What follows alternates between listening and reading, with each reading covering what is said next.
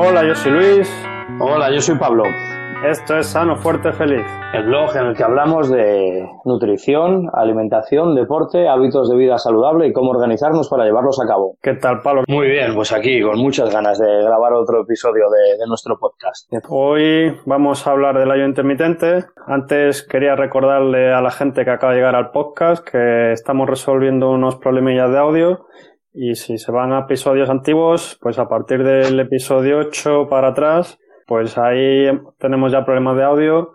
Entonces les recomiendo que tengan paciencia, que más adelante iremos subiendo esos podcasts con mejor calidad de audio. Y nada, que la gente nos deje los likes en iVoox, que nos dan ánimos a seguir, que la gente se pase por nuestro Facebook para que esto siga creciendo, que es lo que en el fondo nos gusta de aquí. Nos contentamos con poco, ¿verdad, Pablo? Sí, la verdad es que nos contentamos con muy poquito. Con que os paséis a hacernos una visita por Facebook o por el blog sanofuertefeliz.com estamos más que contentos. Y si de paso nos dejáis algún like, ya sea en iTunes o en iVoox, pues mucho mejor. Pues hoy vamos a hablar del ayuno intermitente. Voy a hacer un resumen de lo que queremos tocar hoy. Haremos una introducción de qué es el ayuno intermitente. Hablaremos de por qué deberíamos de estar adaptados y preparados, de los beneficios del ayuno, tipos de ayuno, consejos, el ayuno intermitente y la salud, dudas que nos suelen preguntar, inconvenientes, que tiene algunos inconvenientes, aunque no son muchos. Coméntanos, Pablo, ¿qué es eso del ayuno intermitente? La verdad es que el ayuno intermitente para mí ha sido un descubrimiento, podríamos decir, reciente. Yo creo que llevo haciendo ayuno intermitente los dos últimos años, los que llevo sin desayunar. El ayuno intermitente, pues va muy ligado a la, dieta cetogénica que, que hablábamos hace poco. Si piensas en la historia, estabas aquí con, tus amigos en el, en el Paleolítico, te acabas de comer un ñu, un ñu si estabas en África, pero un bisonte, un mamut, comías todo lo que podías, es decir, a muerte, porque el resto lo cargabas en la mochila y te lo llevabas y a partir de ahí hacías ayuno. Hacías ayuno comiendo todo lo que, que no te matase, todo tipo de frutas, verduras, las que había en aquella época que no te matase, pero estabas prácticamente en ayuno hasta que conseguías matar a otro animal del que te alimentabas. Pues eso es el ayuno intermitente. Comer, estar un tiempo sin comer y volver a comer, pero adaptado a, a cómo estamos hoy en día, que luego veremos más adelante que hay diferentes formas y de diferentes orientaciones, pero en el fondo es como una herramienta que ha tenido nuestro cuerpo y a la que está perfectamente adaptada para, para poder sobrevivir, para, para, para poder optimizarse a sí mismo en un ambiente en el que no había toda esta, esta oferta de comida que tenemos hoy en día, porque hoy en día es de lo que hemos hablado muchas veces, del ambiente obesogénico, estamos todo el rato rodeados de oferta de comida y de ocasiones a las que comer. El ayuno intermitente pues sería más bien lo contrario, reducir las ocasiones en las que comen a una franja horaria. En resumen, el ayuno intermitente es un breve periodo ¿no? en los que no se come nada, en los que no hay ingesta de alimentos. O sea, no es una dieta, sea, tú puedes seguir una dieta vegana, una dieta paleo, una dieta mediterránea con ayuno intermitente. No tiene nada que ver el ayuno intermitente con la dieta. A mí me pasa un poco como a ti, Pablo. Yo lo del ayuno lo he descubierto hace relativamente poco, un par de años. Seguí recomendaciones para hacer una etapa de definición en el gimnasio y tal. Y decía, bueno, te recomiendo que como tienes que meter muy pocas calorías, mejor que hagas un par de comidas en la que te quedes bastante saciado que pasar hambre todo el día. Y la verdad que me daba miedo. Decía, joder, esto muy pocas calorías, lo voy a pasar fatal, no sé qué, y después de una fase de adaptación me di cuenta de que mi cuerpo se adaptó, que estaba muy bien, con mucha energía,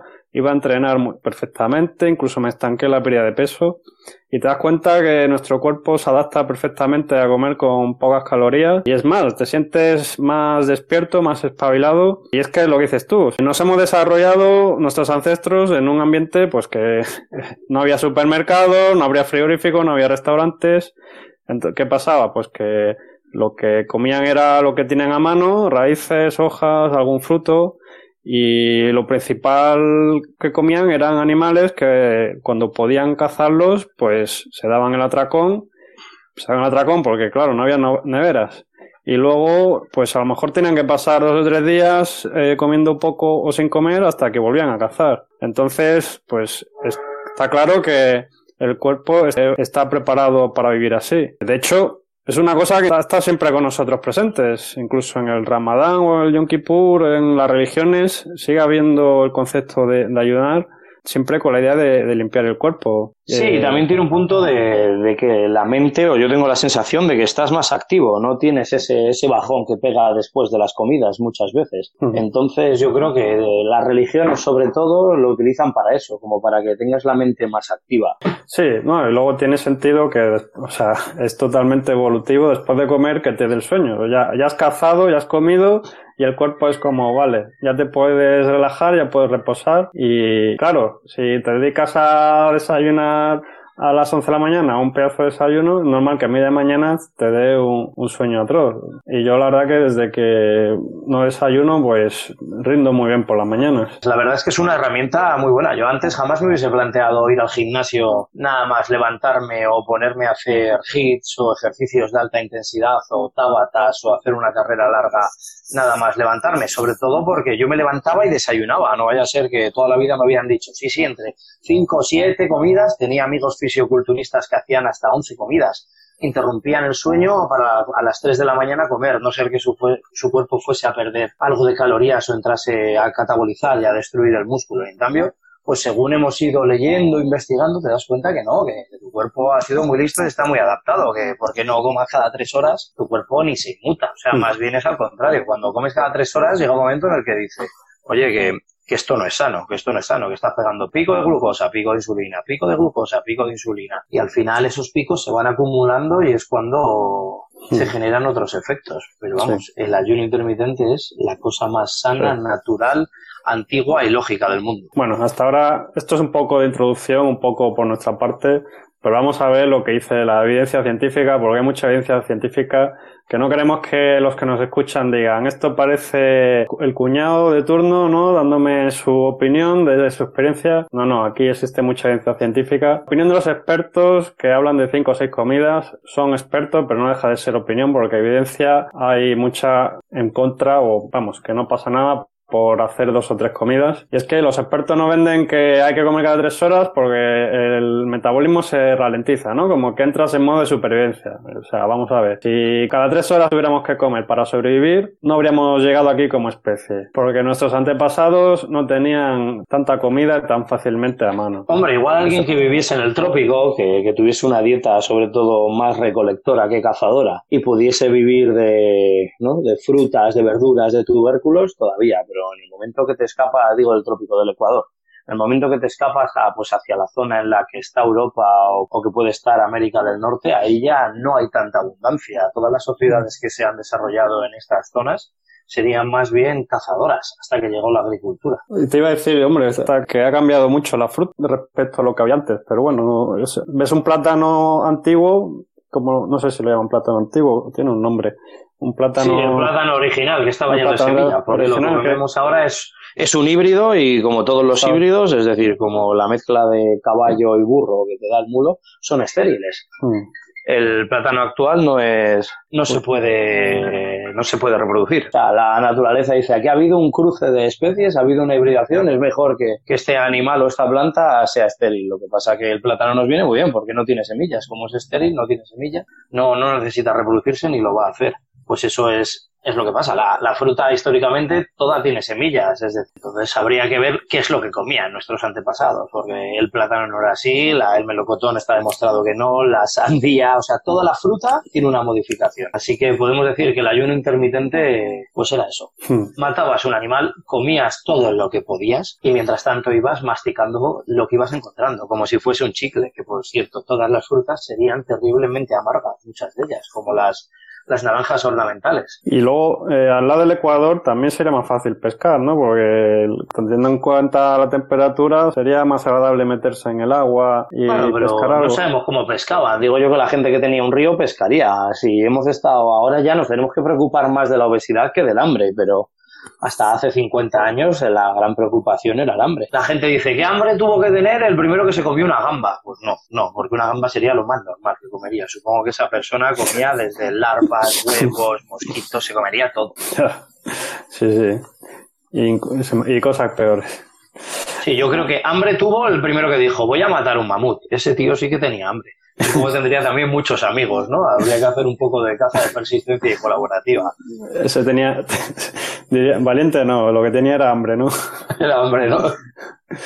y como decía Pablo, hay mucha evidencia. En el post que hemos puesto en la página web, pues tenemos aquí, mira, hay tres estudios, uno del doctor John Zauner, otro del doctor Mansell, otro del doctor Nate, en el que el metabolismo aumentaba, aumentaba pues en el caso de 36 horas, en el caso de 48 horas, en el caso de 60 horas, o sea, hay tres estudios aquí y en todos había un, aumento del metabolismo.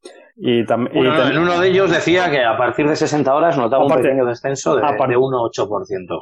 Sí, perdón. A partir de 60 horas era ya cuando empezaba a haber un descenso del metabolismo pero únicamente un 8% y bueno, 60 horas son muchas horas. Son... 60 horas estamos hablando de dos días y medio. Yo no, creo que sea algo ni fácil de llegar ni, ni compatible con un hmm. ritmo de trabajo normal. Hmm. Otra cosa es eso, que tengas que ser un ser que dice me voy a hacer caminatas de tres días y quiero limitar mi mochila. Pues mira, puede hmm. ser una buena opción, pero con un ritmo de vida normal yo no lo veo compatible.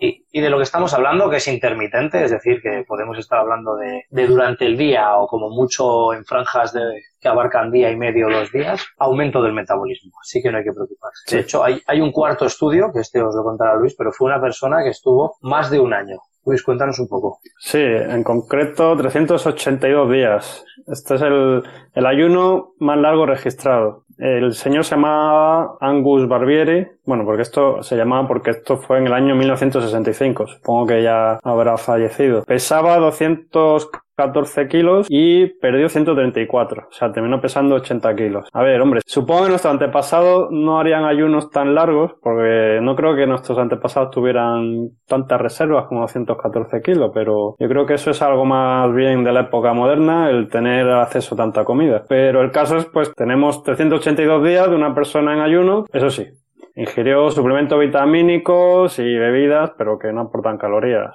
sí, es decir, contaban que, que, todo lo que era la energía iba a salir de los de la grasa, de este macronutriente que tenía almacenado, pero tuvieron que controlarle pues las vitaminas. Sobre todo ya hemos hablado, la vitamina C no la podemos producir, necesitamos un hmm. aporte continuo y también otros micronutrientes como pueden ser minerales, pero lo que era energía solo vino de sus reservas. De hecho, si veis la foto es increíble. Que se pasen por el post y así ven la cara del después. La segunda foto, no sé si desayuno o comida, para romper el ayuno. Tiene que ser duro porque se te habrá olvidado hasta lo que es la masticación.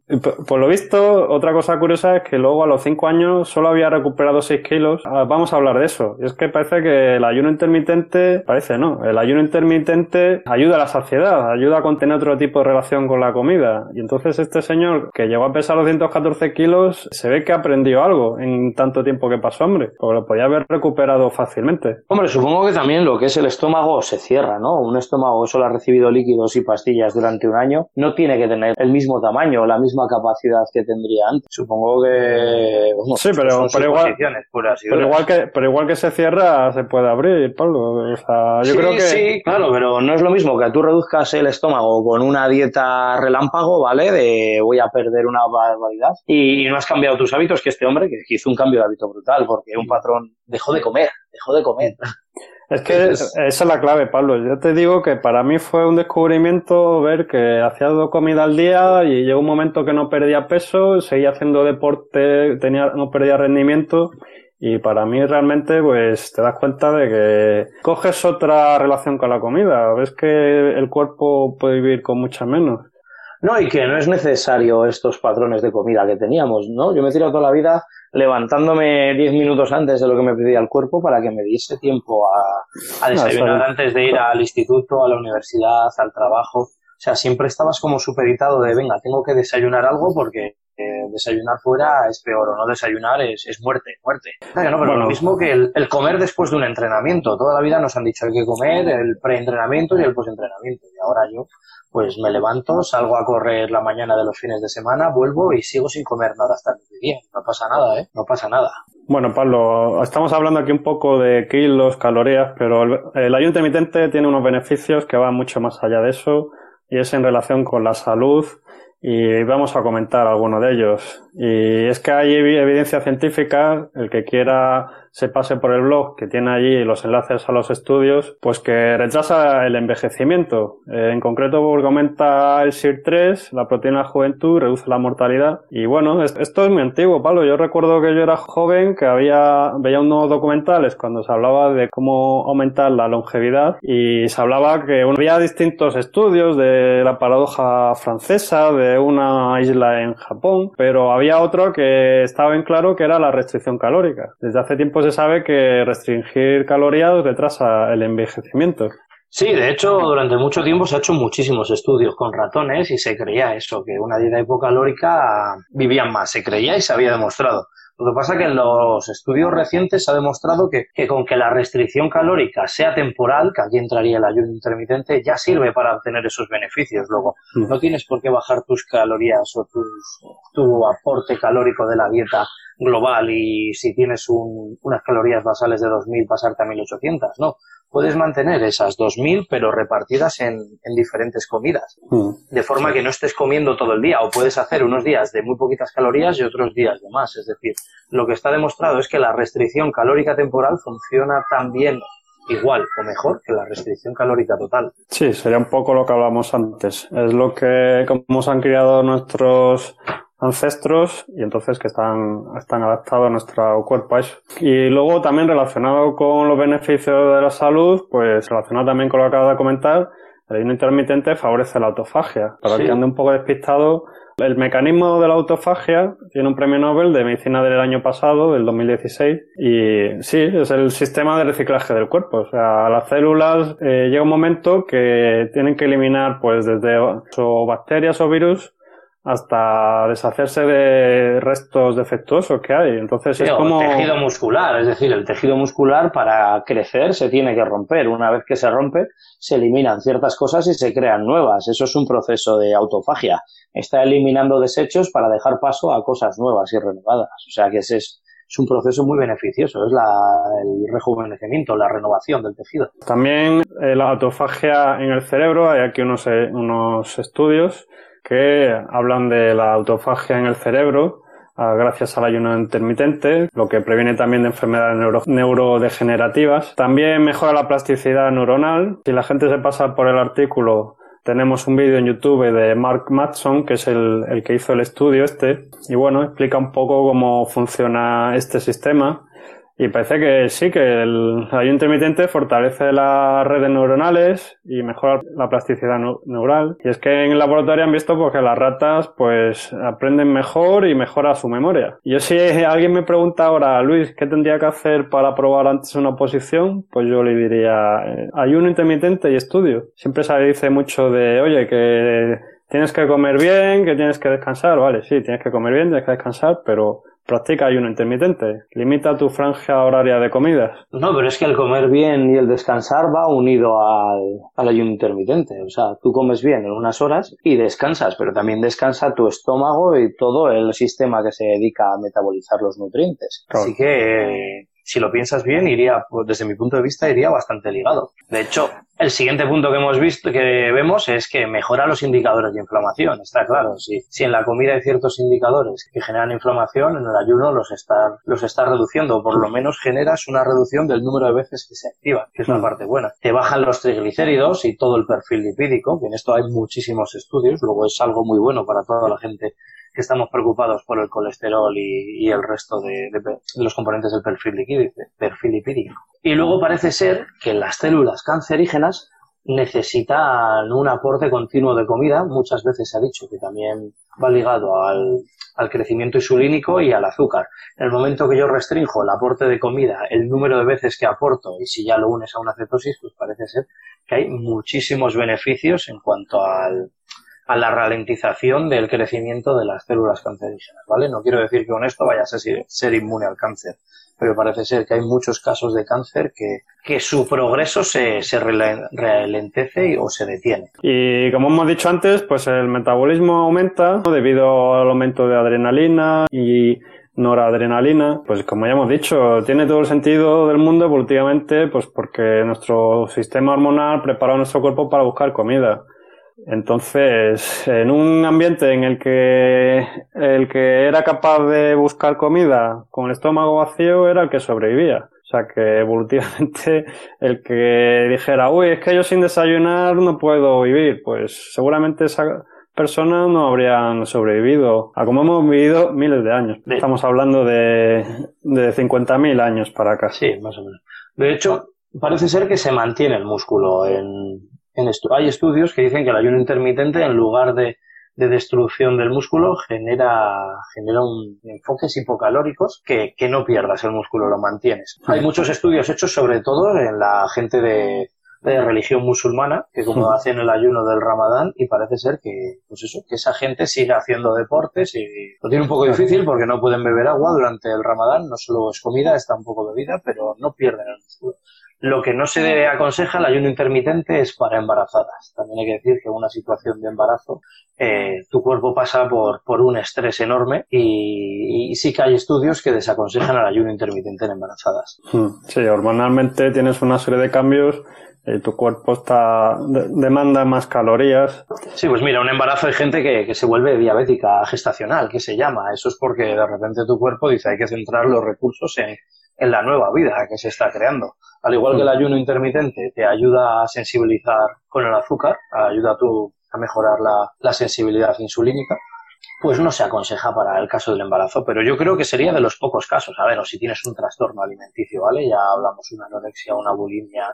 En este tipo, esta parte de los trastornos alimenticios no se aconsejan, pero son casos puntuales en los que no la aconsejarían. De hecho, mira, el siguiente punto que queríamos hablar es la sensibilidad con el azúcar y es, es increíble. Hay un estudio que viene un montón en inglés, que no lo voy a poner a leer porque cada el que quiera en inglés que lo lea, pero durante el ayuno se, se, reduce la glucosa plasmática y reduce también la resistencia a la insulina, que es el gran problema, es lo que genera la diabetes tipo 2 en el fondo. No, no, está claro que el cuerpo, en el momento que le dejas reposar, no le estás dando todo el rato así pico de azúcar, responde mejor. Eso podemos hablar en otro podcast más adelante, pero...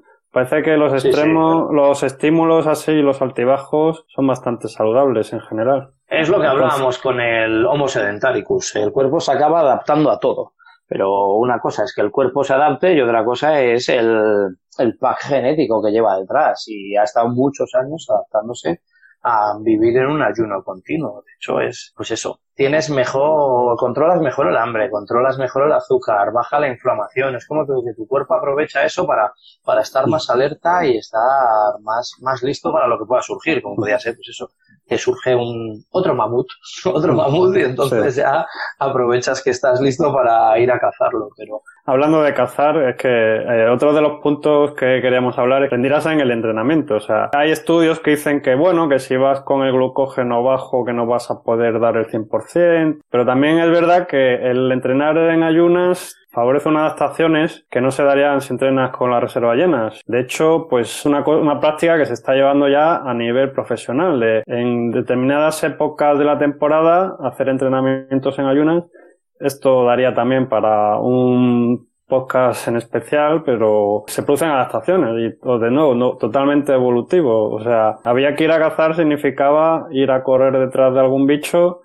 entonces está claro que estamos también preparados para movernos con el glucógeno bajo. Y también, pues, el ayuno intermitente eh, ayuda a controlar el hambre. en un primer momento, pues tal vez sufras un poco de dolor de cabeza, irritación, pero es un tema de adaptación. Personalmente, si tengo que comer 1500 calorías, prefiero hacer un par de comidas de 700 calorías y que me quede bien que estar todo el día comiendo 300 calorías aquí, 300 calorías allí, 300 calorías allí, y estoy todo el día pensando en comer, no me termino de olvidar de la comida. Y como he dicho antes, aunque parezca contradictorio, el no comer te ayuda a manejar mejor el hambre. Sí, es curioso, es curioso, pero, pero no comes y tienes menos hambre. Esto también puede ser porque cuando comes pues generas una cascada hormonal en reacción a, todos esos nutrientes que han entrado en tu cuerpo, que al principio sube, la sube el azúcar, sube la insulina, se modifican los valores de grelina, de leptina, y llega un momento en el que te vuelve a demandar. Si una vez que ya estás en ayuno, tu cuerpo ya lo está reclamando, pero, pero que es como que esté adaptado para, para no tener hambre hasta que lo vuelvas a pedir. Y de hecho es uno de los beneficios que hay es que pierdes peso, sobre todo si acabas bajando el volumen total diario de, de calorías o de alimentos que ingieres, acabas perdiendo peso. Hay varios mm. estudios en los que con saltarse una comida se, se perdía peso. Y por lo tanto también acabas quemando más grasa. Si acabas bajando las calorías, pues tu cuerpo le puede tocar empezar a producir, a producir glucosa, que es lo que pasa en la cetosis, a partir de los cuerpos cetónicos o de, o de otros nutrientes. Hay argumentos que dicen que, bueno, que si te saltas una comida, luego vas a llegar con mucha hambre a la siguiente, pero es que luego realmente sí, puedes llegar con mucha hambre, pero luego llega un momento que a lo mejor lo que dices tú, que se te va encogiendo el estómago, pero luego la sensación de saciedad aparece antes. Es como que el cuerpo dice, bueno, ya he comido bastante, no tienes tan, tanta hambre como se piensa. Pero a veces se había pensado que saltarse el desayuno vas a comer más en la comida. Y lo que demuestran los estudios es que igual comes más, pero si un desayuno supone un 25% de tus calorías diarias, en esa comida igual pasas de un 20 a un 25, es decir, que no recuperas todas esas esas calorías que, que, no has ingerido en la comida. Luego, hmm. para patrones de pérdida de peso o de control de la obesidad, es, es una herramienta excelente. Luego también, Pablo, relacionado con esto, quemas más grasa. Y es que, como ya hemos hablado en el artículo de las dietas cetogénicas, cuando pasan varias horas en ayunas, pues empieza a tirar del sistema lipolítico. O sea, que empieza a tirar de la reserva de grasa y ganas flexibilidad metabólica y el cuerpo empieza a tirar de las reservas. Pero claro, si te comes a primera hora una manzana, luego a media mañana una tostada, luego al mediodía te comes el arroz, pues no estás dejando a tu cuerpo que haga uso de las reservas que tiene ahí en forma de grasa. Al final va a tirar de lo que le vas dando tú en cada comida. Sí, está claro, tu cuerpo va, o sea, la gente que dice, estamos hechos para comer vegetales. No, somos omnívoros. Nuestro cuerpo está hecho para comer todo lo que encontraban. Y a mí me hace mucha gracia cuando la gente analiza los dientes de diferentes animales y dice, claro, cuánto de eso se utilizaba en el fuego. Es decir, una cosa es que esos animales sean rumiantes y tengan dientes parecidos a nosotros y otra cosa es que nosotros nos hayamos hecho niveles para comer cualquier cosa. Pero por supuesto que podemos comer lo que tengamos y bueno, lo que, lo que encontremos y nuestro cuerpo se adapta. Hmm. Pero si a nuestro cuerpo le das comida continuamente, nunca va a utilizar las rutas metabólicas o las herramientas que tiene para, para evolucionar sin esa comida. Muy importante, Pablo, también, que a mí me parece súper interesante, es que se gana tiempo y descanso. Si tienes que estar haciendo seis comidas al día, eso, eso la verdad que tienes que estar o en la cocina o pendiente de ir a la cafetería o particularmente ya que hago dos o tres comidas ganas una tranquilidad un tiempo un descanso que puedes dedicar a otras cosas que ocupan la mente en otras cosas y, es, una, es, una, liberación. Y si estás pensando en hacer siete comidas al día, en el fondo acabas comiendo de precocinados o comida preparada o ultraprocesados, porque es muy difícil hacer siete comidas con comida de verdad a lo largo del día. Es decir, tú puedes llevarte en tu tupper una o dos comidas, pero siete comidas vas a llevar. Hombre, si eres un gran planificador, puedes llevar todas tus piezas de fruta, pero lo más importante es que no es necesario. Lo bonito y lo bueno es que no es necesario hacer siete comidas al día. Luego,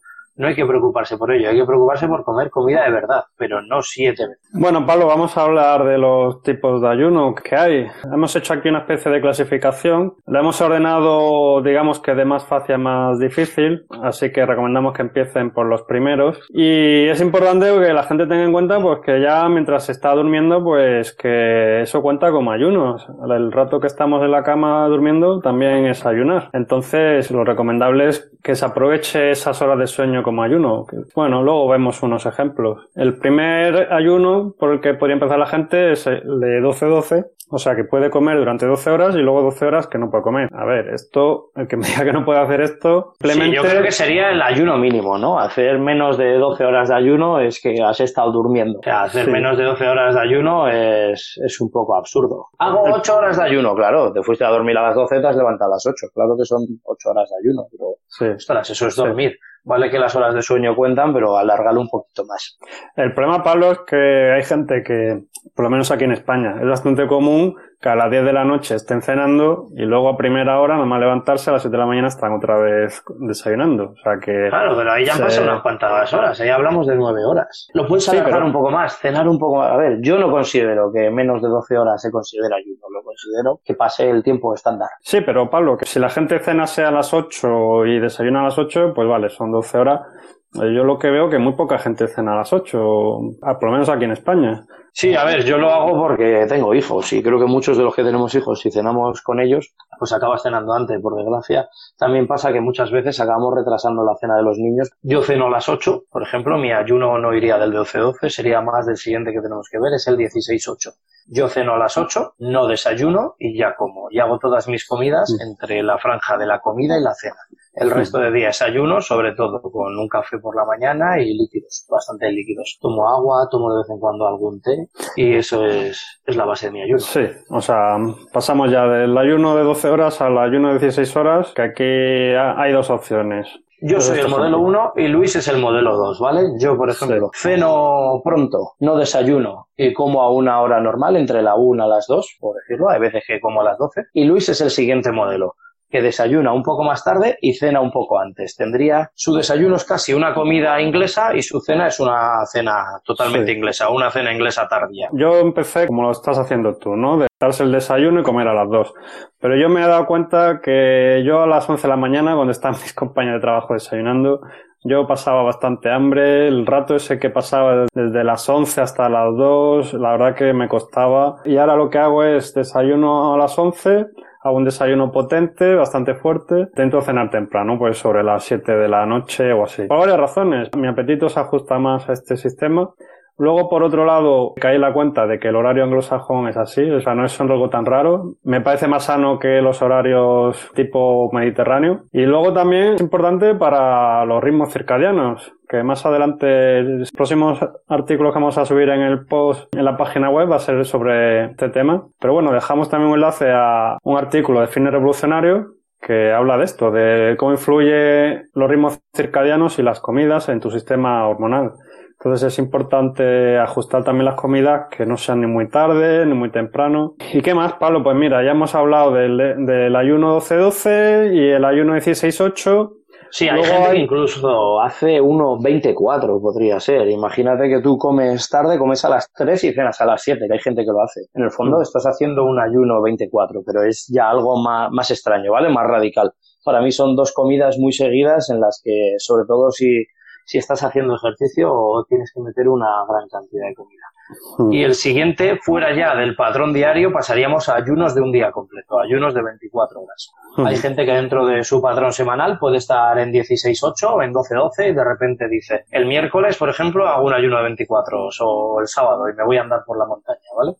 Pues es, es, una buena opción. Lo bueno es que puedes ayunar cuando quieras. Esto no es una dieta, no es un estilo de vida, es, es, una herramienta. Es una herramienta que nos habían vendido que era mala, pero que la ciencia ahora nos ha demostrado que, que no es mala, que es natural y que puede ser saludable para muchos casos. Por lo tanto, pruébalo, pruébalo. Yo creo que merece la pena probarlo y para, vamos, los que llevamos ya dos años, los beneficios son enormes. Tú puedes tener una época en la que comas muy mal, comas siempre fuera de casa, pues simplemente te puede servir como herramienta para, para reducir tu aporte calórico. Te saltas el desayuno y ya el resto de comidas van a ser malas, pero van a ser igual de malas que eran antes, solo que encima tenías las calorías del desayuno. Pues puede que ganes menos peso o que incluso pierdas algo de peso en esa época. Para mí me parece un, una herramienta espectacular.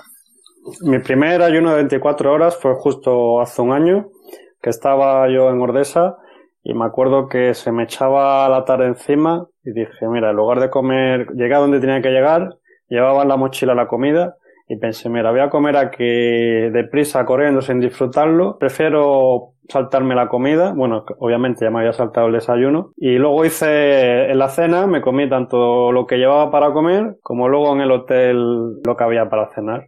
Y aquello fue mi primer ayuno y estuve andando pues siete horas y pico en pico de Europa con el estómago vacío. Y realmente ahí te das cuenta pues que nuestro cuerpo tiene una cantidad de reservas que en el mundo moderno en el que vivimos, sobre todo en los países desarrollados, pues es muy difícil pasar hambre. Hombre, otra cosa es que me digas que eres un pobre etíope que está ya en un 6% de grasa, pues bueno, no le recomendaría hacer lo que hice yo, pero... Sí, corres maratones, ¿no? Te dedicas a correr maratones y estás en un 6% por debajo. Y yo sobre todo tenía la tranquilidad que yo sabía que en cualquier momento podía parar a comer porque llevaba la comida en la mochila, pero digo, prefiero comer más tarde y disfrutarlo. Luego también he vuelto a hacer ayunos, por ejemplo, este verano que hemos cogido el coche 10 horas para ir desde León hasta Francia y dije, estoy 10 horas que no me he movido apenas, que estoy deseando llegar cuanto antes, pues ahí hicimos también una comida solamente.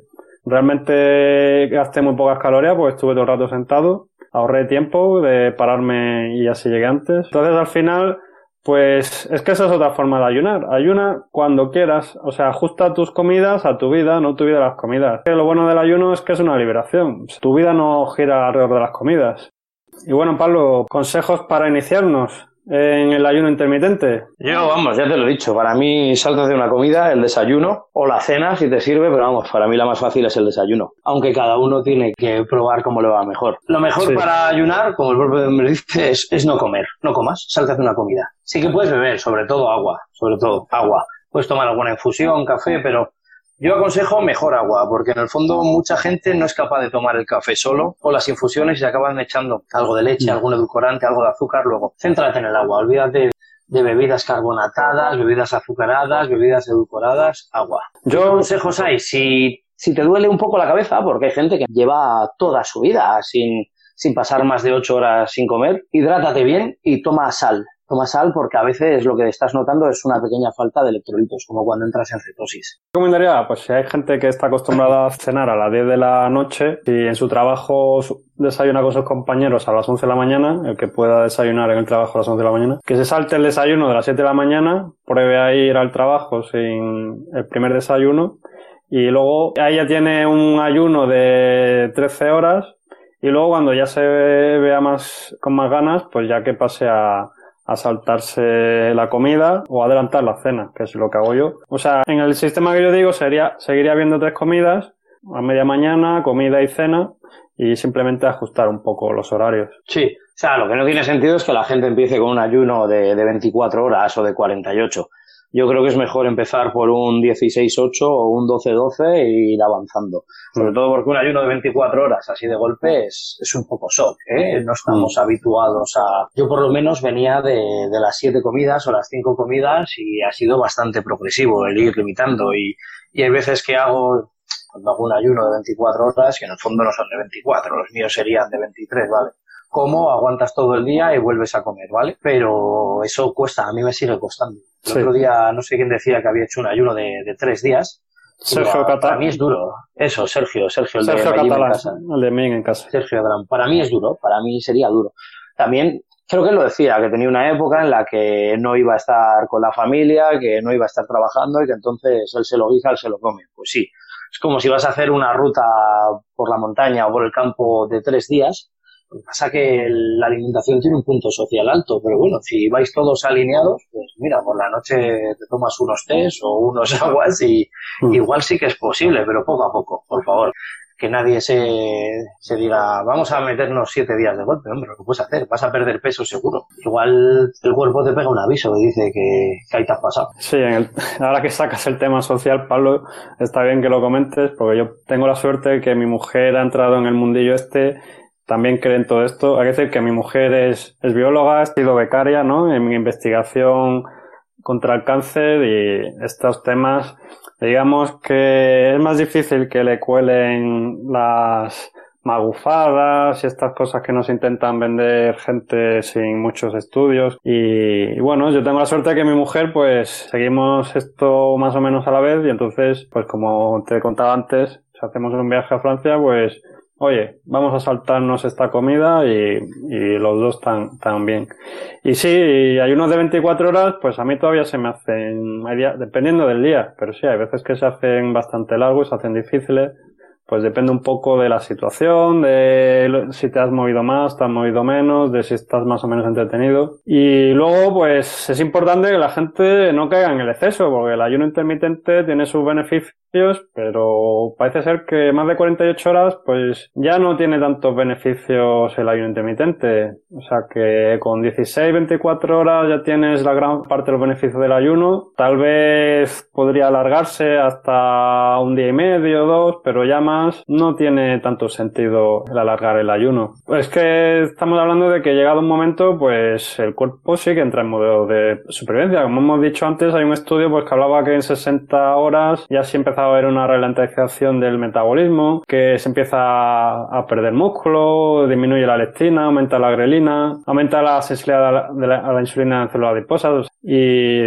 incluso disminuye la testosterona. Si tú llevas una dieta muy poco calórica, unos ayunos demasiado largos, pues vas a notar que te apetece menos a lo mejor estar con tu pareja. También aumenta el cortisol, eh, disminuye la actividad de la glándula tiroides. O sea que en resumen, que tampoco hay que caer en el exceso. Con 16-24 horas es suficiente. Si quieres alargar, puedes irte hasta 48 horas pero no hay necesidad de, alargar más. Y luego también que la gente tiene que aprender a comer. No tiene sentido pasar de 5 o 6 comidas a ayuno si luego lo que vas a hacer es comerte donut, bollicaos y otros tipos de alimentos procesados que no son nada saludables. Entonces es mejor pues que comas bien, que comas sano antes que dedicarte a, hacer ayunos. Hombre, yo creo que si ya vas a comer mal y vienes de comer mal, el ayuno lo que te ayuda es una restricción calórica, pero siempre será mejor una buena pauta de alimentación, un buen cambio hacia alimentos en lugar de productos que, que comer mal y ayuno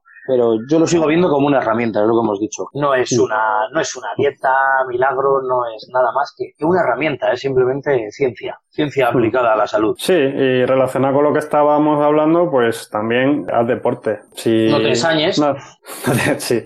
sí, pero que no, el deporte también es salud, es salud, o sea, estamos hablando de la salud del ayuno intermitente, pero tampoco sirve el ayuno intermitente para dejar de moverte, para quedarte en el sofá viendo la telenovela de turno, que ni comes, ni haces deporte, ni nada. Tampoco se trata de eso. Hay que moverse porque eso es salud también. De hecho, Pablo, hay que tener en cuenta que el ayuno, dependiendo de las personas, pues es distinto, porque hay estudios que no es lo mismo en una persona obesa que en una persona delgada. En una persona obesa, pues la mayor parte de la energía proviene de la grasa en un ayuno, pero una persona que ya está bastante delgada, pues ya empieza a haber pérdida de masa muscular, ya empieza a subir rápidamente el cortisol, porque claro, el cuerpo salta en las alarmas, diciendo, oye, eh, ojito que si esto se prolonga mucho más, esto ya estamos entrando en demasiada poca reserva de, gas. Pero claro, una persona obesa no tiene esos problemas.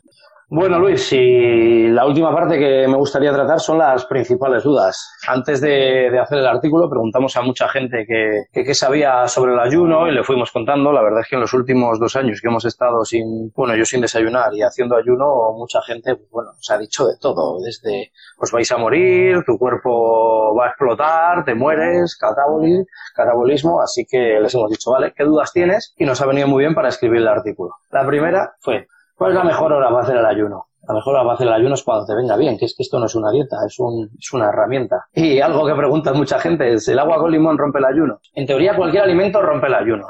Luego hay teorías de que por debajo de ciertas calorías no rompe el ayuno. Así que hay cada uno. Si te exprimes medio limón, un poquito de limón, pues posiblemente tu cuerpo no deje de recibir esos beneficios del ayuno. Ya depende de cada persona. Si quieres ser estricto y puro, sin ningún alimento. Y los endulzantes acalóricos, como la stevia, el aspartamo y demás, pues en teoría no, lo que pasa es que parece ser que todos los edulcorantes acalóricos, simplemente por el efecto de activar la recompensa del dulzor, puede generar ciertos efectos en tu cuerpo, ¿vale? Como que tu cuerpo se preparase para recibir energía, que es lo que haría cuando nota el azúcar en las papilas gustativas. Por lo tanto, yo no los aconsejaría. Y entonces dices, ¿qué puedo comer durante el ayuno? es el ayuno, no comes nada durante el ayuno, el momento que comes ya se rompe, ¿no? Puedes beber, puedes beber mucho agua, todo el agua que quieras. Puedes beber café, puedes beber té, pero prioriza en el agua, ¿no? ¿Puedo comer chicles? Pues, a ver, en el fondo hay una parte del chicle que es la que, que produce el dulzor que sí que lo estás ingiriendo, por lo tanto no deberías. ¿Qué debería de comer la gente cuando salga del ayuno, Pablo? Pues lo que te apetezca. En el fondo, lo que te apetezca depende de tu alimentación, pero nuestro consejo, comida de verdad. Es decir, la que no lleva etiquetas y la que podrías haber comido hace 15.000 años, por hacernos una idea. Carnes, verduras, huevos, frutas, pescado, lo que quieras, pero intenta priorizar por comida, no por alimentos, no por productos, digamos. ¿Y entrenar? ¿Podemos entrenar en ayunas? Por supuesto que puedes entrenar. Yo he hecho CrossFit en ayunas. Es un poco más duro, ¿eh? Lo que pasa que también te pasa... Tiene una doble vía, por ejemplo, entrenar en ayunas tienes el estómago vacío, no tienes riesgo de, vomitar, que en CrossFit hay gente que vomita al principio. Lo que pasa que los ejercicios explosivos no son tan buenos como cuando has comido, pero vamos, depende de cada persona. Un deportista de élite, pues no, no debería ayunar, porque él tiene que estar siempre al 100%, pero si no te importa estar al 90%, ¿qué quieres que te diga? Yo firmaría por estar al 90% toda mi vida. Hmm. Sí, yo también he hecho alta intensidad en ayunas, sobre todo buscando definir y llega un momento que dices, es que ya ni, ni haciendo crossfit en ayunas consigo quemar grasa, ya no sé qué más puedo hacer. Yo creo que hay gente, incluso profesionales de élite, que deberían de entrenar de vez en cuando en ayunas, porque se, fomenta. Y para mejorar, ¿no? La, como decíamos, la respuesta metabólica y la versatilidad. Es un, bueno, es más complicado, pero a nivel mitocondrial se generan una serie de adaptaciones que aumentan luego el rendimiento. ¿Y ayunos de 24 horas? ¿Tú lo harías todos los días, Pablo? Hombre, todos los días no, porque no son 24 horas, es ayuno continuo, ya sería 48, 72, pero yo creo que hacer uno o dos a la semana, como, como recomiendan los estudios, sí que lo podrías hacer. Ahí ya depende de cada persona. Para mí no es agradable ni cómodo. El 16-8 es muy agradable y el 23-1 o el 24 es, es aceptable, una o dos veces a la pero ¿por qué no? Mm. Pero progresivamente. ¿Y si hago ayuno, voy a perder peso, voy a adelgazar? Pues depende. Si hay mucha gente que sí, pero hay otra gente que no. O sea, sobre todo tienes que controlar. Es decir, si tu desayuno antes era un café y 30 gramos de pan y te lo quitas, pues igual vas a reducir el equivalente a perder esos 30 gramos de pan. Otra cosa es que antes te hicieses un desayuno enorme, una comida enorme. Va a depender bastante de tu patrón alimenticio, de tu reducción calórica y del impacto hormonal que tenga esa eliminación de esos nutrientes. ¿El ayuno piensas que es solo para adelgazar, Pablo? Eh, no, por supuesto que no. El ayuno es una herramienta. Se puede adelgazar porque es más fácil reducir las comidas. Por ejemplo, no sé quién era Luis Villaseñor, el de Keto Gains. No sé si lo conocéis. Una, sí, lleva, no sé cuánto decía, 10 años en cetosis. Hace una única comida al día y si ves su cuerpo no es el de una persona delgada al uso. O sea, Luis tiene un porcentaje de grasa corporal muy bajo, pero él está construyendo músculo continuamente y vive en un ayuno continuado. Entonces depende lo que puedas comer el resto del día, pero por supuesto tú puedes hacer ayuno y crecer, crecer a nivel muscular, digamos, incluso engordar. Si tú dices hago ayuno y luego me voy a meter 11 hamburguesas por la noche, pues vas a tener un problema, amigo. Y luego, ¿los zumos rompen el ayuno? Por supuesto, es como el zumo de limón. Si el zumo de limón es el menos calórico, pues todos los demás, por supuesto que lo rompen. Y esta pregunta, que si se puede tomar leche aceite de coco con el café en el ayuno. Esto vendría del famoso café del Bulletproof Coffee, que era una persona que hacía café con mantequilla y aceite de coco en teoría no estás metiendo hidratos, que son los que más afectan a la ruptura del ayuno. El aceite de coco encima tiene una parte de ácidos grasos que, no se almacenan con facilidad, sino que se utilizan como energía, pero ahí depende. Siendo puristas, romperían el ayuno. No siendo puristas, pues si metes muy poquita cantidad, igual no lo rompen, pero suele ser difícil poquita cantidad con el aceite de coco, porque 10 gramos de aceite de coco ya son 90 calorías, ¿eh? Estaríamos hablando de que si queremos estar por debajo de las 50 calorías, tienes que meter 4 gramos, pesar 4 gramos para que veáis lo que es. ¿Qué, comerías tú para romper el ayuno? Porque la gente me dice, ¿cómo rompo el ayuno? Pues comida, de verdad. Lo que llamamos alimentos, no productos elaborados. O sea, lo que puedes encontrar si sales a la calle que no venga de una fábrica, pues una lechuga, un tomate, una manzana, huevos, carne, pescado. Sí, yo no lo rompería con azúcares simples, pero estuve viviendo un tiempo en Manchester y me movía con musulmanes y coincidió el ramadán y fuimos a un sitio en el momento que rompían el ramadán a comer y ellos lo rompen con dátiles, el dátil lo tenemos asociado a una gran carga glucémica.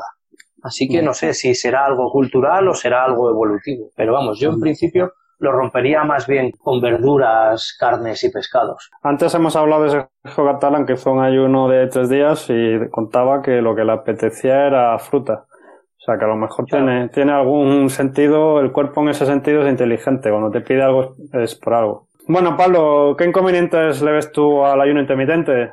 Pues bueno, aparte de en las embarazadas, como hemos hablado antes, pues veo un poco de inconvenientes para la gente que le cuesta ganar masa muscular o que estén en fases de volumen, que tengan que tener un volumen rápido o atletas de élite, porque en el momento que reduces el, la cantidad de comidas, se complica el conseguir cierto volumen calórico. Sí, es más difícil llegar a, las calorías que necesita tu cuerpo. También, Pablo, las personas que han tenido algún tipo de desorden alimenticio, pues la anorexia y la bulímica, pues yo no les recomendaría hagan un ayuno porque pueden entrar otra vez en un ciclo de estos complicados. No, cuando ya hay problemas a nivel psicológico es, o sea, es, peligroso el ayuno, sobre todo porque esta gente eh, ha sufrido un problema como es la anorexia y la bulimia, que es que consiste en, ayuno. Es decir, su cuerpo ha estado ayunando. Entonces yo no se lo aconsejaría, pero bueno, por el factor psicológico. Pues nada, Pablo, en resumen, pues el ayuno intermitente no es una dieta, el, el ayuno el cuerpo no entra en modo supervivencia y el ayuno pues tiene beneficios en la salud que ya hemos comentado. Pero haber convencido a la gente pues que las recomendaciones que nos dicen de que hay que comer cada tres horas porque no tiene mucha evidencia y no solamente no tiene evidencia sino que seguramente no es lo mejor para nuestra salud. Pues yo creo que la industria alimentaria es normal que le interese recomendarnos que comamos varias veces al día, es, es normal. Y por otro lado la industria farmacéutica tampoco tiene mucho interés en investigar más sobre el ayuno, porque decirle no te tomes una pastilla. O sea, el ayuno va en contra del consumismo, es lo que hemos hablado muchas veces. La sociedad capitalista gira entre comer más veces y comer más cantidad y luego tratarlo con medicinas, y esto va en contra de, comer más. E incluso mm. puede curar algunas cosas para las que te podría hacer falta medicinas en el futuro. Así mm. que, bueno, allá cada uno. Una cosa que quiero remarcar es el tema de la salud. Para mí el ayuno intermitente es salud, por supuesto como prevención y tal vez incluso como curación y sin dejar de lado la medicina moderna y la sensación de libertad que te deja y la falta de ataduras es increíble la sensación del ayuno. Sí, es, es muy bueno las primeras sensaciones del ayuno. Pues nada, Pablo, hasta aquí hemos llegado. Hasta aquí hemos llegado. Yo creo que el ayuno es una gran herramienta para tener un cuerpo sano, fuerte y feliz. Que es lo que deseamos de todos nuestros oyentes. Así que nada, Luis, muchas gracias. Muchas gracias a ti, Pablo. Un abrazo. Chao, chao. Chao.